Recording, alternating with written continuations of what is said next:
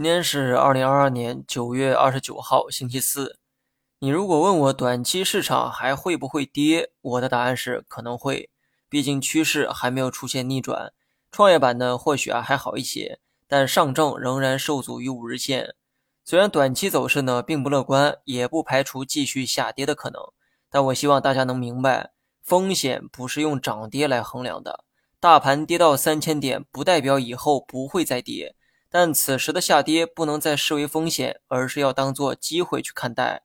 一五年的股灾，一八年的熊市都在告诉我们这个道理。要不要信，就取决于你了。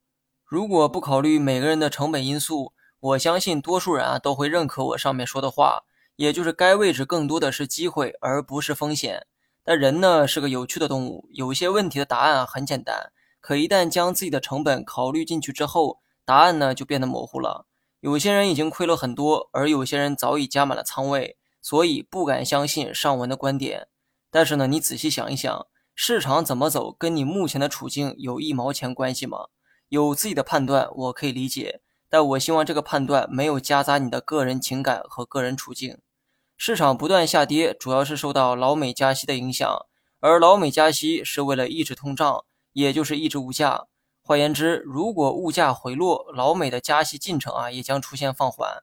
最近呢，很多大宗商品价格都在下跌，布伦特原油已经跌到了八十多美元的区间，相比五六月份动辄一百二的价格，已经回落了不少。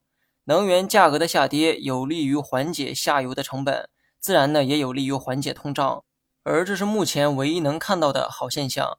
加息的决定权在老美的手中，但能源价格的下跌从理论上。的确有缓解通胀的作用，所以大家呢不妨期待一下大盘四季度的反弹。短期受情绪影响，可能还有下探的动作，但是我还是那句话，该位置如果还有下跌，大概率是机会而不是风险。好了，以上全部内容，更多精彩你也可以关注我的公众号“小生聊投资”。